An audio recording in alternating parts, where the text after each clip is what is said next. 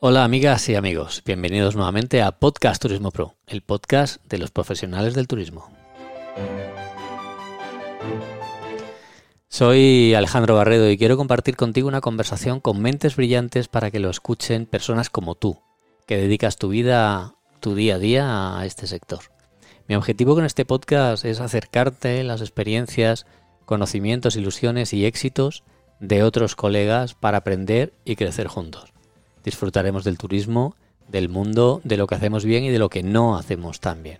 Con este formato versátil, que lo escuchas en cualquier eh, lugar, donde quieras y a la hora que quieras, no hay excusas. Tú decides. Buscamos siempre dar el mejor servicio. La tecnología está al alcance de todos. Tú no. Tú eres el centro de este negocio. La industria turística es la más importante de España, la primera en términos de PIB y empleo. Es por eso que miles de familias viven gracias a ella. Sí, sí, has escuchado bien. Somos miles los que hacemos del turismo y la hostelería nuestra profesión. Aprender, cuidar y como no querer. Que sí, querer. Que es que nos cuesta tanto hablar de querer. Y es algo tan importante y más en este sector nuestro. Porque los turistas no son cifras, los turistas son personas, como tú y como yo, que viajamos, salimos de nuestra zona de confort y siempre, en la mayoría de los casos, necesitamos ayuda. Por pequeña que sea, se nos hace un mundo muchas veces cuando no encontramos la parada del taxi, la que llegue buscamos o el restaurante porque llegamos tarde con nuestra reserva. Soy Alejandro Barredo y esto es Podcast Turismo Pro. Comenzamos.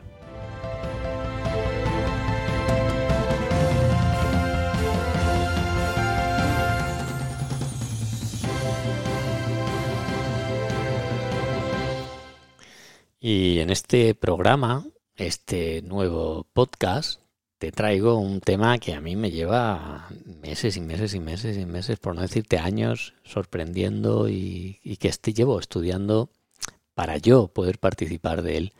Lo que sucede es que si te soy sincero, no me acabo yo de, arrancar. Para eso, pues eh, ahora que estamos ya cogiendo en este, en este tiempo rumbo otra vez, que ya podemos salir, y que la naturaleza nos llama a todos, pues al final he dicho, mira, vamos a hablar hoy de, de autocaravaning, vamos a hablar hoy de, esta, forma de vida, que yo creo que es una forma de vida, y para eso pues me he dirigido a José Luis Quintero Martín, que él es presidente de la Federación Española de Autocaravaning y además a su vez presidente de la Asociación Andaluza de, de Autocaravanistas. Eh, José Luis, eh, buenas tardes. Hola, buenas tardes. Oye, ante todo, gracias por habernos eh, concedido esta, esta entrevista, por haber venido a Podcast Turismo Pro para charlar tranquilamente sobre este mundo que a ti te apasiona y que, y que a otros pues intentamos hacer lo posible porque en algún momento nos pueda, nos pueda apasionar. Nuevamente, gracias por venir. Bueno, también gracias más bien a ustedes porque es verdad que es bueno siempre que se haga eco de este tipo de turismo y darle la mayor claridad ¿no? al exterior ¿no? y las redes públicas y la televisión y la radio hacer un buen papel para eso. Oye, José Luis, sois una, una federación, cuando hablamos de una federación, las federaciones agrupan asociaciones. ¿Cuál es la labor de la federación en el ámbito nacional? ¿En qué, ¿En qué saladas estáis metidos ahora? Bueno, pues lo, primordial es a todas aquellas relaciones a nivel nacional, aunque parezca una redundancia, cuando se trabaja desde una comunidad autónoma, eh, como está distribuido ahora mismo nuestro sistema de gobierno, pues eh, tiene unas competencias y cuando se trabaja a nivel nacional pues tiene otras competencias. Nosotros trabajamos en tráfico a nivel nacional, en turismo, eh, hablamos directamente con Secretaría General del Estado, cuando era, por ejemplo, con el COVID-19.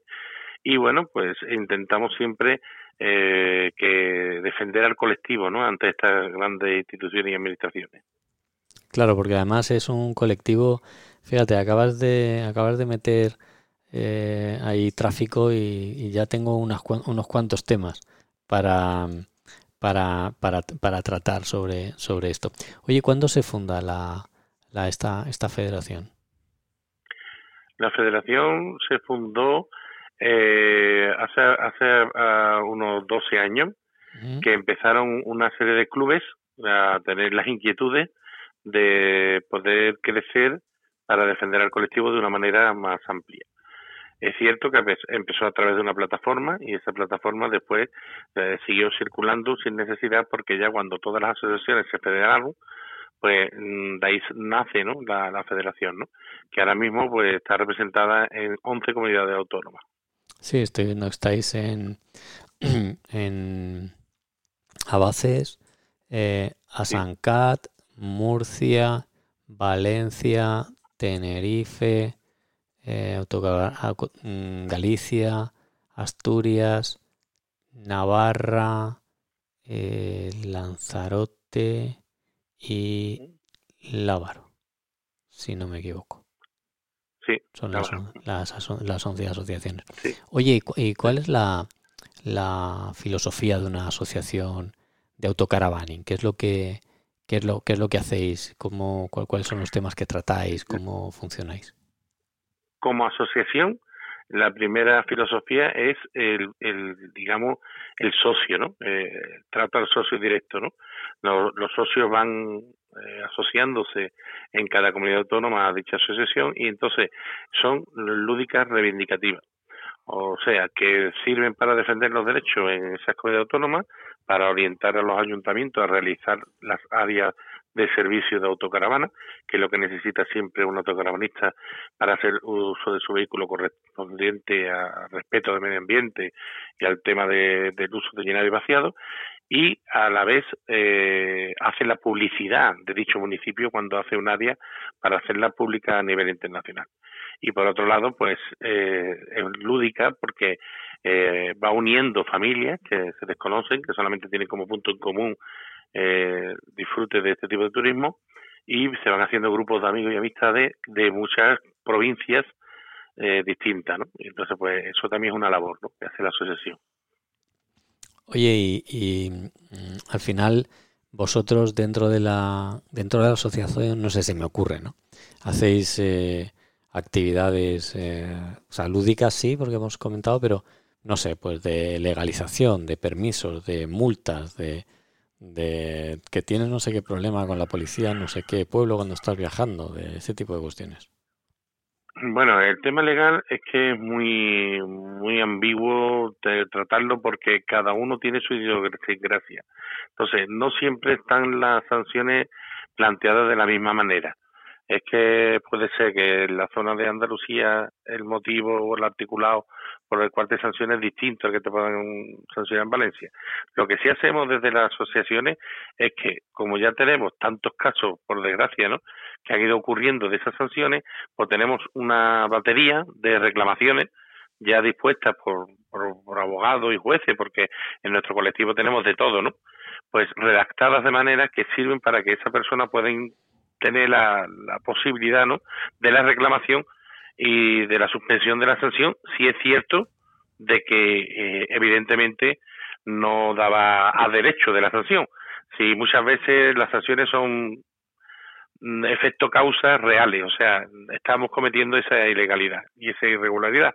No siempre, hay otras que eh, hay municipios que nos sancionan por todo y esas son las que yo te estoy comentando, que mm, los socios nuestros cuando se ponen en contacto con nosotros le damos ya el modelo de la reclamación exacta y vamos, el 90% son inutilizadas las sanciones. Claro. Oye, porque además es que vosotros el, el, os, reguláis por tráfico, casualmente, ¿no? Yo tuve la oportunidad de, comparecer en, la Asamblea de Extremadura y comparecía un miembro de, uno de, los, de de las organizaciones nacionales también y venía a la comparecencia en Mérida con su autocaravana y aparcó ahí cerca y le dijo a, la, a sus señorías que están ahí, miren señoría, yo he dormido en tal sitio y he ido a la calle Santa Eulalia a comprarme un traje. Y este traje me lo he comprado en la ciudad. Porque ustedes creen que los autocaravanistas, pues venimos y nos lo traemos todo de casa porque tenemos la casa puesta y parece, y parece que eso es así, pero luego en realidad no lo es.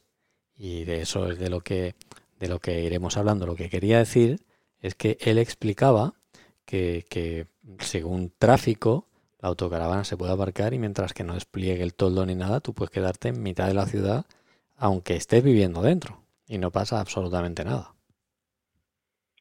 Sí, bueno, eso es la instrucción V8, lo que pasa que no es ley.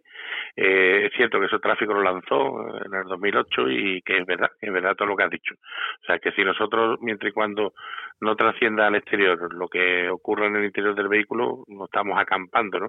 Que es la palabra que suelen utilizar para intentar estacionarnos. Que eso sí es ilegal, acampar.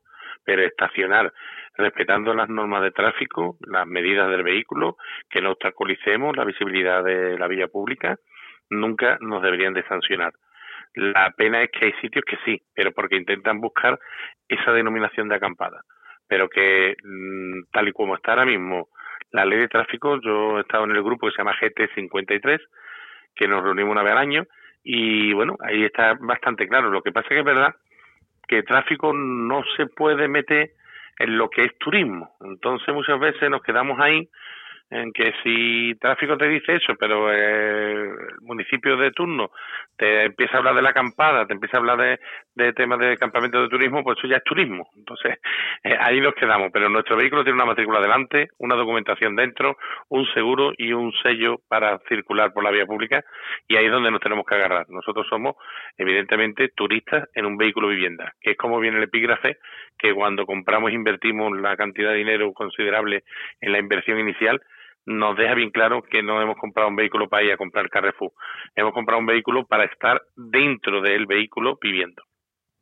Eso es una cosa importante, ¿no? Porque al final cuando uno cuando uno tiene, como decía aquel, ¿no? Los papeles para, para realmente ampararse en ello y no y no se oculta absolutamente nada, pues bueno, lo que me imagino es que eh, el que hizo, como decía aquel, ¿no? El que hizo la ley hizo la trampa y, y, alguno, y alguno será un poco gamberrete. Vamos a hablar ahora, antes de meternos ahí, de la filosofía del caravaning. ¿Cómo es el, el, el, turista eh, de caravaning? Porque yo entiendo que cuando alguien se compra un auto, a uno, una autocaravana es porque lo primero que quiere hacer es turismos. Sí, eh, evidentemente nosotros que quizás la palabra caravaning en el sector de las autocaravanas no lo nombramos tanto, ya que la denominación de la palabra en sí viene más de la caravana que de la autocaravana. Sí es verdad que podemos englobarlo dentro de lo que es la generalidad del tipo de actividad, pero que eh, nosotros somos quizás en ese aspecto eh, autocaravanistas, ¿no? Y, y la realidad está en que cuando haces la inversión es porque estás intentando buscar un tipo distinto de turismo Mm, quizá mucho más de invierno que de verano incluso, porque es más eh, a lo largo ¿no? del año, no solamente una, un tiempo de vacaciones estricto en julio o agosto, no, no, al autogravanista le encanta salir en cualquier época del año, en cualquier momento, para, para poder disfrutar del entorno, de la naturaleza y, entre comillas, de la libertad de un horario. Porque tenemos que reconocer que cuando una persona se va a un hotel, o tiene un horario de comida, tiene un horario de, excursiones, tiene un horario, el autografonista llega, estaciona y pasea o no pasea, come o no come o descansa o no descansa, no tiene un horario. Quizás sea esa la mayor libertad que tiene un autografonista. Claro, además el, el, el autocaravanista efectivamente mm, tiene un, ritmo ya no solo de vida, ¿no? Sino de, de, planteamiento, porque estamos hablando de que una autocaravana ¿Cuál es el coste que, que tiene? Bueno, hay precios disparatados. Quiero decir que, las hay que cuestan, que te dan el precio y dices, es como, es como tu vivienda. Cuando tú fuiste a comprarte tu piso, tu casa, tú podías haber comprado un piso, una casa de 60.000 euros o de 500.000 euros. Pues la autocaravana lo tienes igual. Tienes autocaravana entre 60 y 75.000 euros y de ahí ya pasan a las de 100.000, 120.000 euros, que todavía son autocaravanas, digamos, normales, y después ya se puede tener autocaravanas de 700.000 y 800.000 euros. Pero sí es cierto que es una inversión grande. Yo, por ejemplo, mi autocaravana me costó más que mi casa. No está mal, ¿no? Eh, y, sí, dime, dime. La casa la compré en, peseta. Ah, claro. Claro, claro, claro. por eso. Oye, y, y mm, vosotros cuando, cuando llegáis a un lugar, cuando un autocaravanista llega a un lugar, según las conversaciones que tenéis entre vosotros, ¿vosotros sentís que, que, realmente los pueblos y ciudades están preparados o concienciados para, para atender este tipo de turismo? ¿O, o solo están orientados al turista que viene con su coche o que viene en un autobús y que se aloja en un hotel o un apartamento? Yo pienso que hay muchos municipios que sí están concienciados y incluso hasta sus mismos habitantes nos quieren, ¿no? Porque se nota mucho en el trato día a día cuando te desplazas, cuando llegas, cuando vas a ese bar de, barrio a tomar cafelito y ves que eres distinto, que no eres el de todos los días, de todas las semanas, y te pregunta y vengo en autocaravana, ah, pues muy bien, pues y entonces esas conversaciones son bonitas. Es cierto también que son más los municipios de interiores que los de exteriores, los de costa, pues suelen ser más reacios porque están más acostumbrados a ese tipo de turismo clásico, ¿no? El que venga al hotel o que venga con su coche. Pero poco a poco se va concienciando la gente porque hacer una red de autocaravana para un municipio tiene un coste muy muy bajo y tiene una repercusión muy grande sobre su comercio y sobre su cultura, ¿no? Porque el autocaravanista, quiera o no quiera, cuando se desplaza a un municipio, lo primero que va a hacer es disfrutar de la gastronomía, porque ya que está en un sitio que tendrá su comida característica o, o emblemática de la zona, eh, aparte pues, va a disfrutar de todos sus monumentos. Porque ya que hacemos el desplazamiento, pues no es para quedarnos dentro del interior de nuestra autocaravana, para eso nos quedamos en casa. Claro, porque además eh, estamos hablando precisamente de eso, ¿no? De cómo nosotros, o sea, de, cómo la persona que viaja, eh, además de, ir a, restaurantes, entra en las tiendas, en el comercio, siempre pues hace falta comprar una pila, se funde una bombilla en la autocaravana, hace falta no sé qué, o si tienes una avería la, la reparas en el, en el entorno y al final eso es dinero que tú estás dejando en el, en el municipio donde tú llegas. Claro, mira, el primer, el primer dinero que dejamos es el combustible. Estos vehículos, por desgracia, gastan un poco más de lo normal de un turismo por su peso y su volumen, y los surtidores pues tenemos que reportar muy a menudo, ¿no? Cuando hacemos viajes largos. Y después, eh, simplemente lo has descrito perfectamente, que la misma utilidad diaria, la rutina diaria de tu casa, es aquí en el vehículo. Entonces, pues sí es cierto que podemos llevar algo para picar, pero no podemos llevar un, un almacén. No debemos de olvidar nunca que el vehículo es paredes de corcho con una lámina de melamina por el interior y una de plástico por el exterior y algunas de aluminio, pero lo normal de plástico. O sea, no podemos tener una naranja dentro. En el momento que la naranja lleva allí dos horas, está consumida y podrida, ¿no? Entonces, sí puedes tener algo, llevamos una nevera equivalente, que, que funciona a gas, a 12 voltios y a 220, pero que tampoco es que sea eso la nevera de nuestra casa. Entonces, eh, se consume más de lo que se crea, aunque tenga que comer en mi autocaravana, la materia prima la tengo que comprar donde esté, no la puedo desplazar a lo mejor durante una semana. Claro, y eso al final redunda en el pequeño, en el pequeño comercio, en la frutería, en la, en la verdura, en la carnicería, en, mm. en todo esto. Oye, ¿y, y cuánto ¿Cuánto, o sea, qué, tipo de, de, mejor dicho, cómo os reciben en los pueblos de interior? Porque estamos hablando de la, de la España despoblada y yo creo que el autocaravanista, muchos disfrutan enormemente en esa España despoblada porque, porque además de no, de, no estar saturada, eh, como que como que sois bienvenidos por, por, por la escasez de gente que aparece. Claro, eh, hay muchas zonas de estas de interiores que tienen un turismo activo muy bueno, de sendero, de, de, de deportes de, activos, ¿no? De montañismo, de, de, cosas de ciclismo y de historias que el autocaravista eh, participan todos ellos. Entonces, nosotros en este colectivo que es tan amplio, tenemos gente de todos los sectores.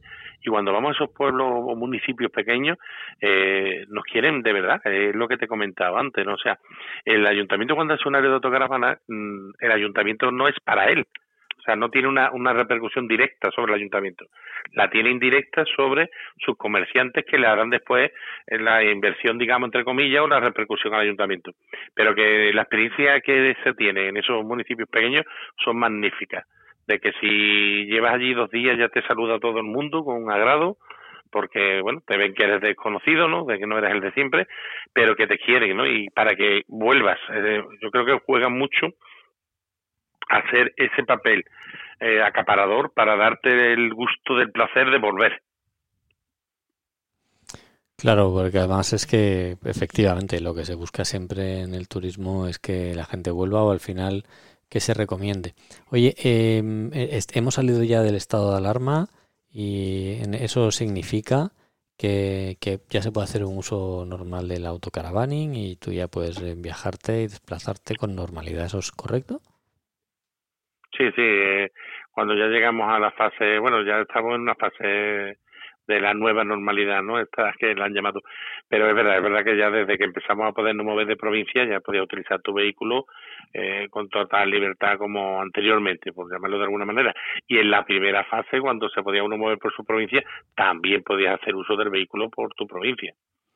no, quizás en este eh, trastorno que hemos tenido nunca se ha tenido en cuenta el autocaravanista, ni se nos tuvo en cuenta para el confinamiento, sino ni se nos ha tenido en cuenta para el desconfinamiento. O sea, eh, muchas veces se ha, actuado de una forma con sentido común.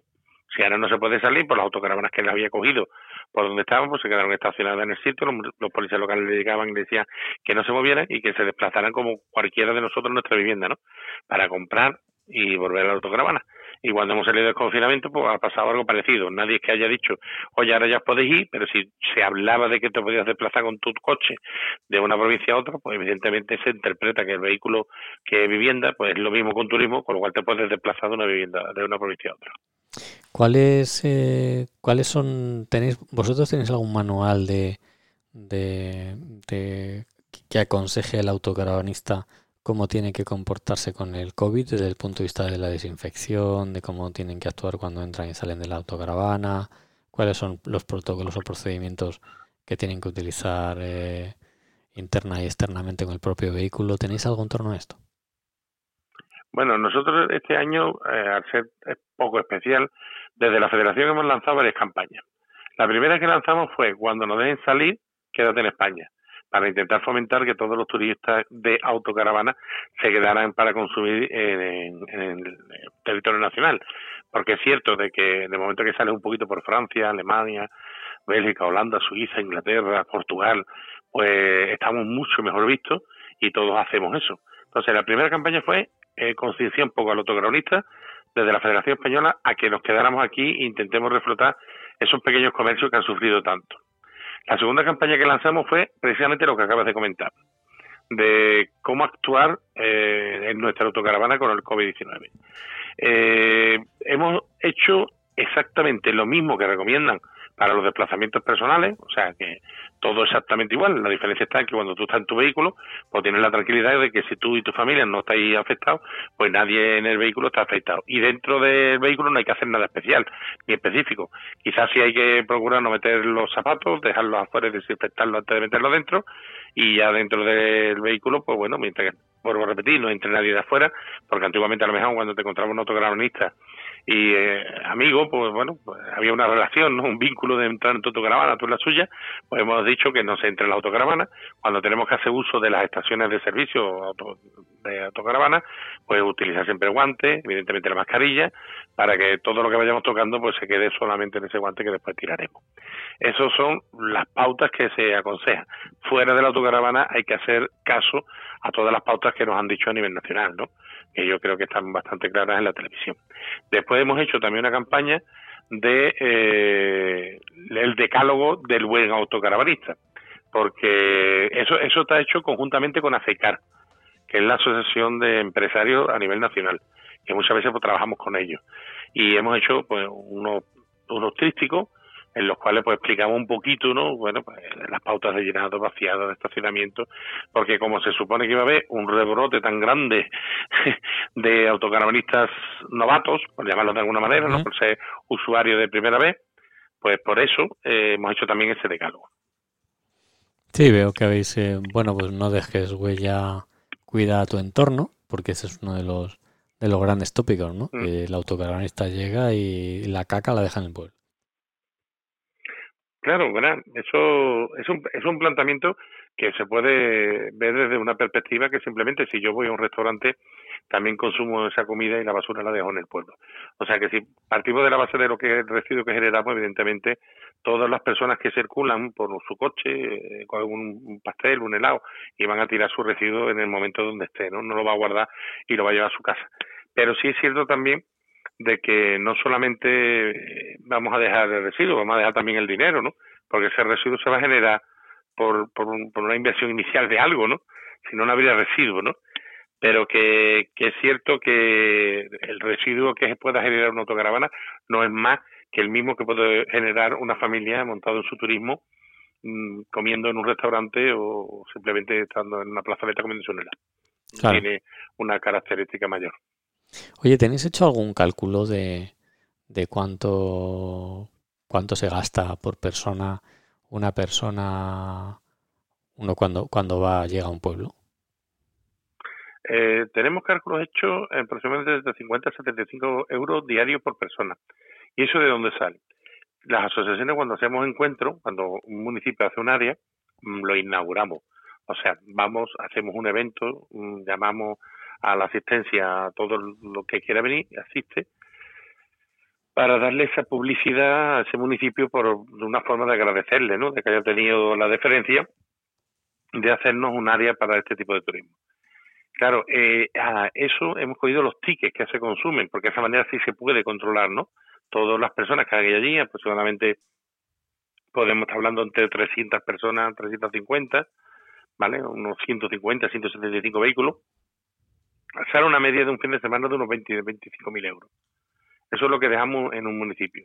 El autografonista desde que se monta su vehículo ya está de turismo, no, no, no tenemos que llegar a algún lado, ¿no? O sea, yo si salgo mañana, en el momento que me monto, ya voy transitando mi vehículo, estoy de, ya, estoy de, vacaciones. Y entonces, pues si me paro en el primer surtidor y compro una botella de agua, un paquete de chicle, pues ya, ya estoy consumiendo, ¿no? Y es cierto que la media está más o menos entre 50 y 75 euros diario.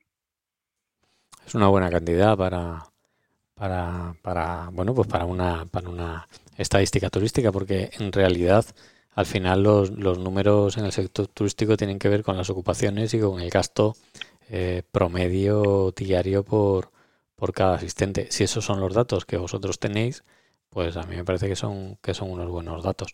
Desde luego, con la inversión que se hace en una autocaravana, no tiene pinta de que el autocaravanista sea mucha gente que anda escasa de, de cuartos, como decía aquel, ¿no? Hombre, mmm, hay autocaravanas más baratas, hay gente que usa la autocaravana eh, como si fuera su casa, está, o sea, te explico, yo puedo coger mi autocaravana e irme a matar las cañas, aparcarla allí y quedarme un mes allí, pero eso no tiene sentido, no las personas que compramos una autocaravana somos como, eh, retomando un poco el inicio de la conversación, ¿no? Somos personas que nos gustan las inquietudes, el viajar, el desplazarnos, el, el, el adquirir conocimiento, no es el apalancando, ¿no? Eso no está dentro de la palabra autocoronista. Pero sí es cierto que tienes que tener un nivel medio alto. Son vehículos caros que después lo tienes que mantener. Mantener este vehículo no es barato. Tienes que buscar un sitio donde lo guardas, tienes que estar pagando un seguro, tienes que estar manteniendo el lugar que exactamente que tu casa, porque en la autocaravana tenemos 12 voltios, 220 voltios y gas. Con lo cual tienes fontanería de agua y gas, tienes electricista, 220. Entonces, tienes que estar manteniéndola continuamente, ¿no? Son vehículos que hay que estar encima de ellos aparte del mantenimiento del motor como cualquier turismo, gasto de aceite, mm, de filtros, de neumáticos, eso es normal. Pero que sí, es verdad que tienes que tener un, un medio alto. Claro, porque además decías que bueno, pues que os gusta salir, conocer la ciudad. Al final parece que, el tópico del autocaravanista es como que va, se queda en su casa ahí y no sale a ningún lado, pero que, yo creo que los autogranistas también hacen turismo como hace el resto de los turistas. Bueno, yo te puedo asegurar, fíjate tú, ¿eh? no, no, no te lo estoy ni dudando, ¿eh? de los socios que yo tengo en la asociación controlado, vamos a decir así, porque evidentemente me encantaría que fuéramos mucho más, pero eh, España no tiene ese sentimiento de asociacionismo todavía fraguado en las personas. Somos más bien vividores del trabajo del compañero, ¿no? Pero aquí en Andalucía somos más de 600 familias las que estamos asociadas y prácticamente no cocinan nunca en su autocaravana. O sea, nunca. ¿Por qué? Porque cuando ya llega un momento en tu vida que está normalmente el matrimonio solo, porque quizás cuando llevas niños pues tienes otro control de que tienes que tener una comida a lo mejor más estricta, tienes que estar alimentándolo, pero lo típico del matrimonio que va con una cervecita y una tapita o algo ya está comido, ya está almorzado, yo me puedo dar de que el 90% de mis socios ninguno usa la cocina.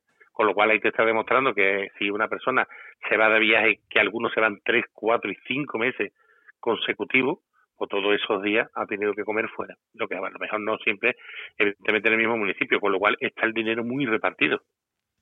Claro, además es lo que decíamos, ¿no? No solo es comer, es comer, es comprarte una zapatilla, comprarte una camiseta, comprarte unas gafas, ir al médico, pues de uno se pone malo, ¿no? Porque claro, cuando hacéis autocaravaning también os ponéis malos, ¿no? ¿O no? El autocaravanista no se pone malo. Mira, te puedo decir una cosa. Eh, a día de hoy, ¿eh? yo y toco madera, yo he salido durante 12 años con la autocaravana 30 días consecutivos en verano, ¿no? Que cuando se puede tener de más tiempo con dos hijos y ninguno de los cuatro nos hemos puesto mal. Nunca. Yo creo que cuando te vas de vacaciones y estás disfrutando tanto, no hay tiempo para ponerse malo. Yo creo que el cuerpo es tan inteligente que sabe que hay que disfrutar, pero que eh, hoy día con la seguridad como la tenemos planteada, con la tarjeta internacional y con todo, pues tienes asistencia en cualquier lado, ¿no? Oye, eh, José Luis, ¿cómo, ¿cómo están de contentos los campings con las áreas de autocaravanistas en las ciudades? Porque yo tengo, pues el dato que yo tengo es que echan chispas. Claro, es que esto es, esto es algo que cuesta trabajo entender por parte de algunos, algunos, ¿eh? no todos. Yo te puedo decir que la presidenta de la Federación Española de Camping, Ana, mm. eh, tenemos una relación cordial entre la Federación y entre ellos, porque eh, entendemos que nosotros no somos clientes de camping. No, nosotros no. Yo me compré una autocaravana, no me compré una canadiense en el Decathlon. Entonces, eh, no somos consumistas de camping. Ellos, eh, pero ellos son conscientes de que eh, yo con mi autocaravana puedo hacer uso de su camping. Es más, yo recomiendo que a todas aquellas personas que empiezan y que alquilan por primera vez y que tienen miedo a lo mejor para dormir en la vía pública, que hagan uso de los campings y de las áreas. ¿Por qué? Porque se van a sentir más tranquilos por el desconocimiento. Pero que hoy día que haya camping que estén en contra de las áreas privadas, las áreas privadas en contra de las áreas públicas y ayuntamientos en contra de las áreas públicas, pues es algo como podemos poner la semejanza si hablamos de un hotel, de una casa rural, de una vivienda de alquiler turístico.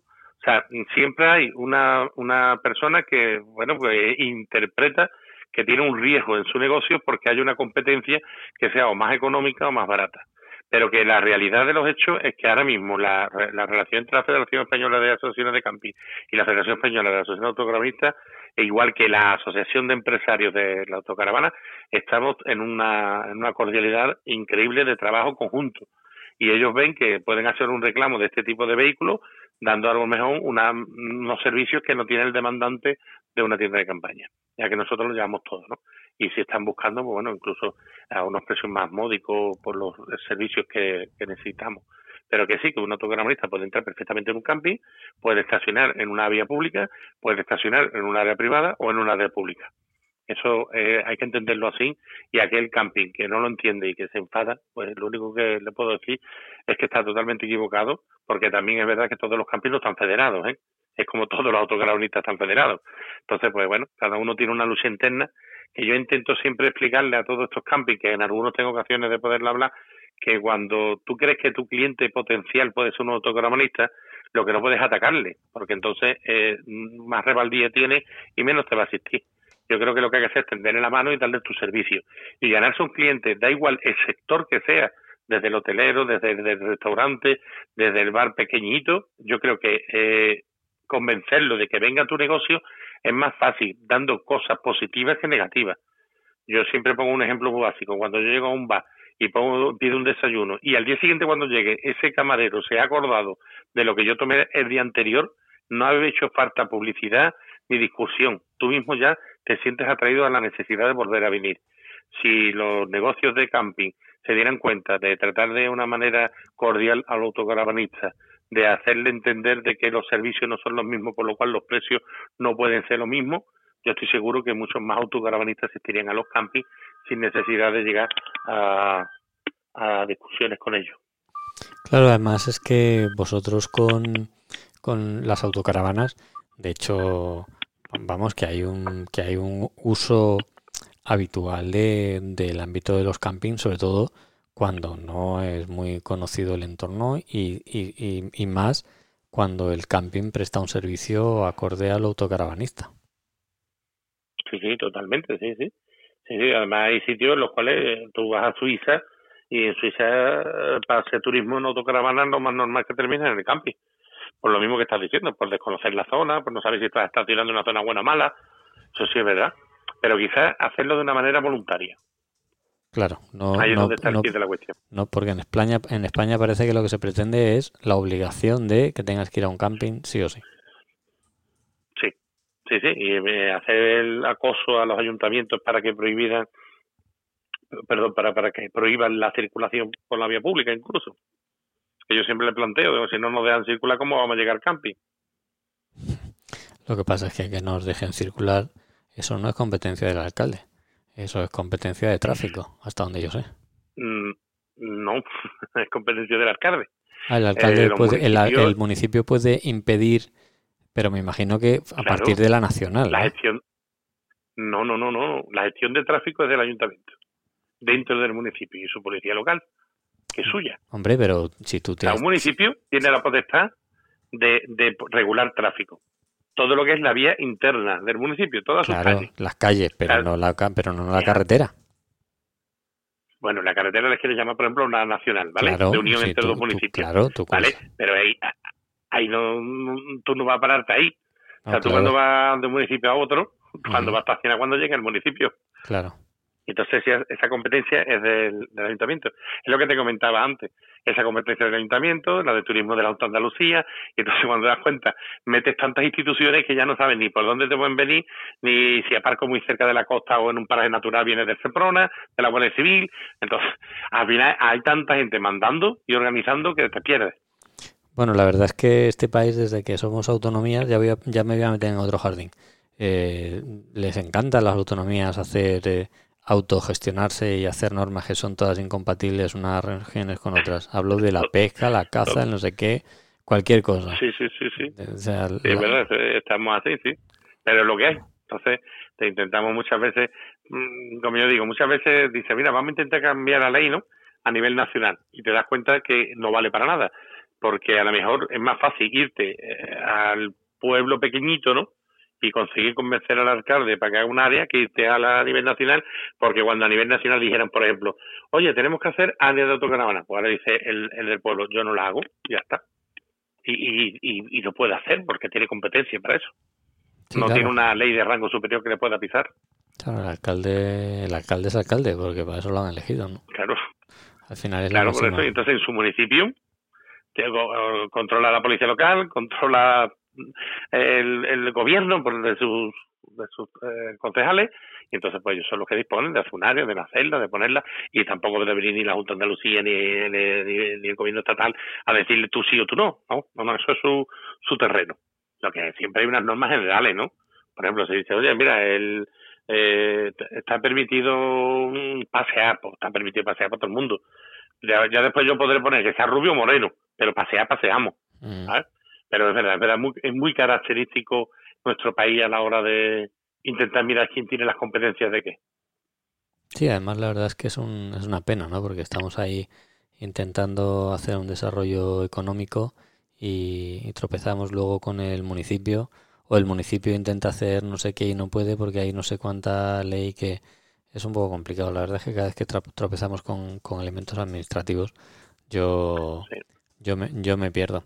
Eh, José Luis, ¿qué crees, ¿qué crees que tendría que preguntarse la gente al respecto del, autor, del autocaravaning para, para, para darse cuenta, para ser conscientes que, sois una fuente más de dinamismo económico tanto eh, en el municipio como, como, como en España?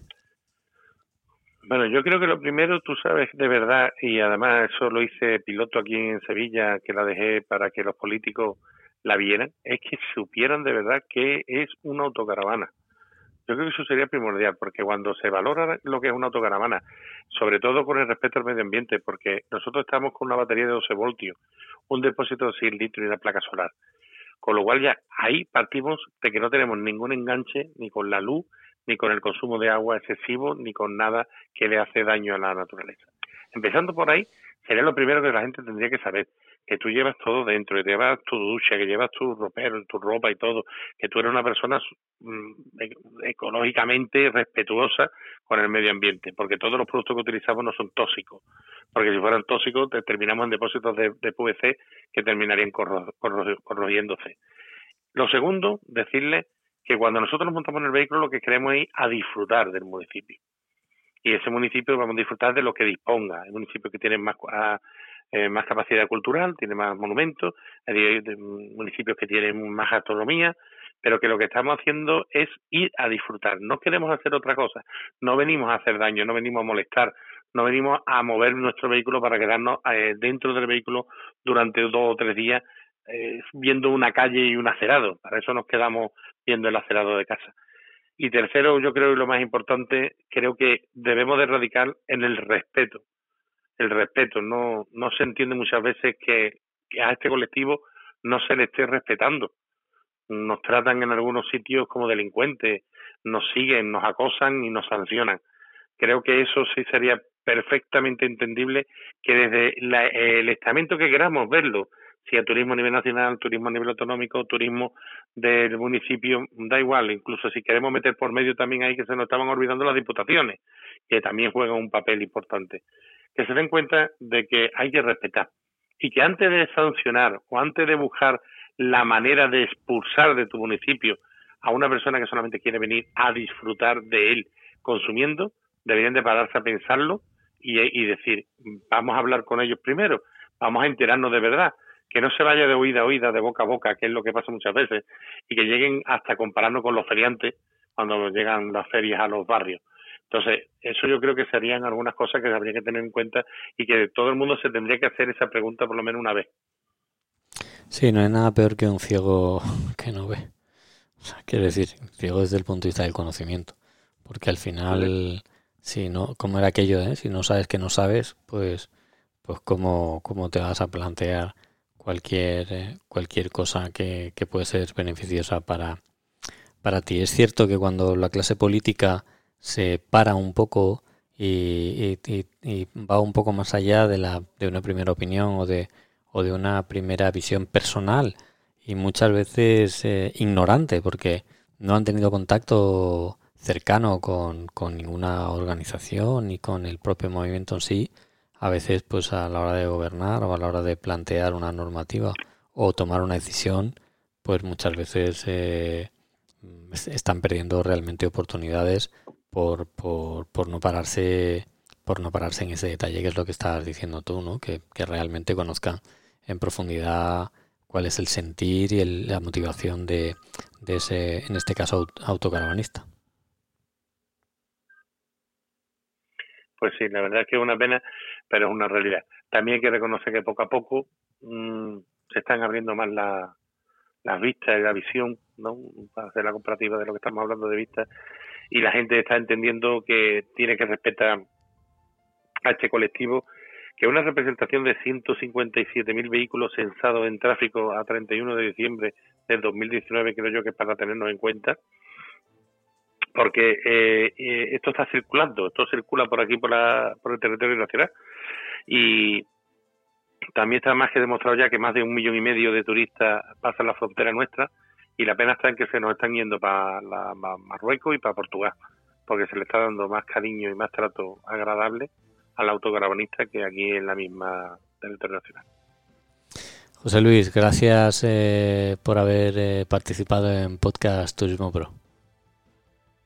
Pues la verdad que las gracias te la doy a ti porque ha estado una conversación muy amena, muy relajante, que hemos podido expresar a ver si es posible de que esto se escuche algunos lugares que de pie a que por lo menos se nos tenga en cuenta un poquito más. Muchas gracias de verdad por darle claridad a este colectivo.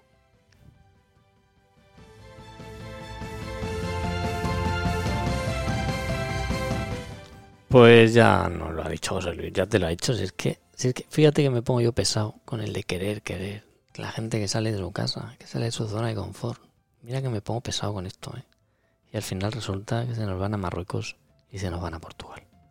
Porque siempre hay por ahí algún tío bruto, ¿eh? Bruto que no se da cuenta que el autocaravanista genera negocio también. Además forma parte de la cultura, va a hablar en su entorno. El, autocaravanista tiene familia, tiene hijos, tiene amigos. No todo el mundo, no todos los autocaravanistas se mueven solo con autocaravanistas. También se mueven en otros, en otros entornos, ¿no? Se hablaba de, del turismo de mochila. Y hoy en día el turismo de mochila tiene una visión absolutamente diferente. Yo creo que creo que ha estado muy bien todo lo que nos ha contado José Luis. Yo creo que ha estado estupendo que nos haya sacado de la ignorancia y que nos haya que nos haya contado cómo es la, la experiencia, los dolores, los quehaceres y sobre todo lo que anhelan. Y fíjate que poco anhelan, ¿no? Que les dejen un poquito, que les quieran. Porque ya sabes que yo cada martes, el único motivo que tengo para hacer este podcast es porque te quiero.